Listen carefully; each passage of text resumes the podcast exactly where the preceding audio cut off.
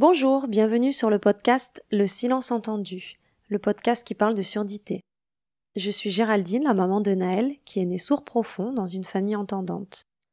Précédemment, j'ai partagé avec vous la première année de Naël, l'annonce de son handicap et le bouleversement émotionnel qui s'en est suivi dans ma vie.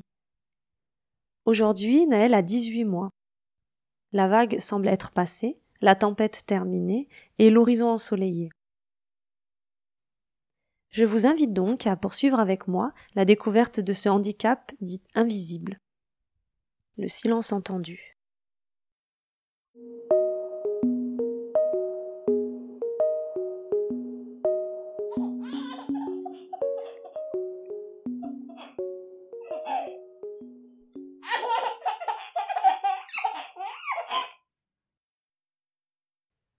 À l'annonce du handicap de Naël, j'ai renoncé à un troisième enfant. En fait, j'y avais déjà renoncé avant. Aujourd'hui, j'ai 40 ans. Même si je pense qu'en soi, ce n'est pas vraiment un problème. J'ai été soulagée d'avoir déjà eu une fille et de me dire que le choix du roi faciliterait l'épanouissement d'une famille à quatre. Il n'y aurait pas cette question du petit dernier. Et puis le temps passant, Naël grandissant, je me suis surprise comme ça, au détour d'une conversation, à la naissance euh, de l'enfant d'une copine, en regardant un film, à penser à un autre bébé. Le prendre dans mes bras, le cajoler, donner la vie encore une fois. Et pourtant, j'avais juré qu'on ne m'y reprendrait plus. En salle d'accouchement, j'y pensais, je me disais souffre, c'est pas grave, c'est le dernier. La question ne s'est plus posée. Laissant place à la sidération, il a fallu faire un deuil, celui de l'enfant parfait, de la mère parfaite, de la famille parfaite et de la maternité. Jamais je n'aurais pensé pleurer sur un troisième enfant. Non, un troisième enfant ce n'est pas possible. Pas pour moi, pas pour nous. Nous avons parfois du mal à sortir la tête de l'eau avec deux, comment ferions-nous avec trois? Et si surdité frappait à nouveau à notre porte? Maintenant que nous savons que cela n'arrive pas qu'aux autres, comment pourrions-nous prendre un tel risque? Et puis, trois enfants, ça n'a jamais été un projet. Oui, mais serrer un bébé dans mes bras. J'ai douté. J'ai regardé Naël, mon bébé. J'ai vu un petit bonhomme de dix-huit mois. J'avais perdu mon bébé. On le sait que le temps passe vite. J'ai cherché dans ma mémoire encore une fois ma maternité, et les contours sont toujours aussi flous. Je confonds parfois le retour à la maison et le retour de l'hôpital. Je n'arrive plus à me souvenir du mois de juin. Quelques événements, bien évidemment, restent gravés, mais la légèreté d'être quatre, l'émerveillement avec Naël, rien. Alors je pense à ce troisième enfant pour qui j'ai pleuré. C'est Naël, bébé. Je ne pense pas réellement vouloir un autre enfant. Je pense vouloir revivre mes premiers mois, peut-être même cette première année avec Naël. La vivre autrement, avec surdité toujours, mais avec moins d'étrangeté et d'inquiétude dans notre quotidien. Je me pose tout de même cette question si j'avais dix ans de moins, si Naël était mon premier enfant, comment est-ce que j'envisagerais une deuxième grossesse alors que surdité s'est invitée dans nos vies? Il y a deux informations qui m'ont bousculé ces derniers temps. J'ai écouté un podcast sur la maternité, Bliss, et deux expériences de vie commencent à éclairer cette réflexion. La première, toute récente, est cette mère qui rapporte l'information suivante. À partir de 35 ans, et là il faudrait que je revérifie, mais c'est quelque chose comme 50% des ovaires qui peuvent avoir être porteurs d'une défaillance des maladies génétiques.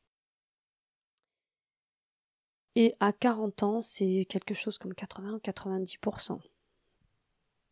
En fait, peu importe les chiffres, jamais je n'avais pensé à ça, et jamais avec ce genre de chiffres et de pourcentages. Je connaissais les risques liés à l'âge vis-à-vis de la trisomie 21. Je m'aperçois que je ne sais pas ce que c'est qu'une maladie génétique, ni la génétique, ni si je suis porteuse de ce fameux gène de la surdité. Je pense juste que j'ai eu une fille à 34 ans et mon fils à 39 ans.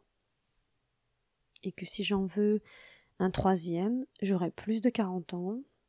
Alors il faudrait ajouter au risque potentiel génétique de la surdité celui d'une maladie génétique liée à mon âge. Alors c'est trop pour moi. Je ne prendrai pas ce risque. Et justement, le deuxième partage d'expérience de ce podcast parle du risque. Le témoignage émouvant d'une maman qui a perdu l'un de ses jumeaux quelques jours après la naissance. Elle a cette phrase qui me marquera. Faire un enfant, c'est prendre un risque. Ça fait partie de l'équation.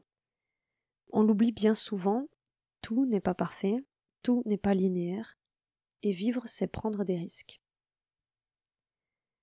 Faire un enfant, c'est prendre le risque de le perdre, de se perdre, et d'avoir un enfant différent. Alors je m'interroge sur la connaissance de ces risques. Avons-nous besoin de les connaître? Si la science s'immisce dans nos désirs les plus intimes, la maternité, donnerions-nous naissance à ces enfants extraordinaires? Si j'avais eu la connaissance du handicap de mon enfant, peu importe le handicap, avant sa naissance, comment l'aurais-je accueilli Quelle aurait été ma réflexion, mes projections? Est-ce que j'aurais donné la vie? C'est étrange et douloureux ce que ces expériences de vie ont soulevé en moi, et je ne suis pas prête à y réfléchir aujourd'hui. Comme à chaque situation problématique, il faut du temps, de l'espace et du silence pour s'écouter. Mais je sais que je veux savoir si je suis porteuse du gène qui pourrait expliquer la surdité de Naël. J'aimerais savoir, pas forcément pour ce troisième enfant que je n'aurai pas, mais pour ceux que j'ai déjà, pour qu'ils puissent avoir accès à ce genre d'informations pour la suite de leur vie. Je vais demander à faire une recherche génétique.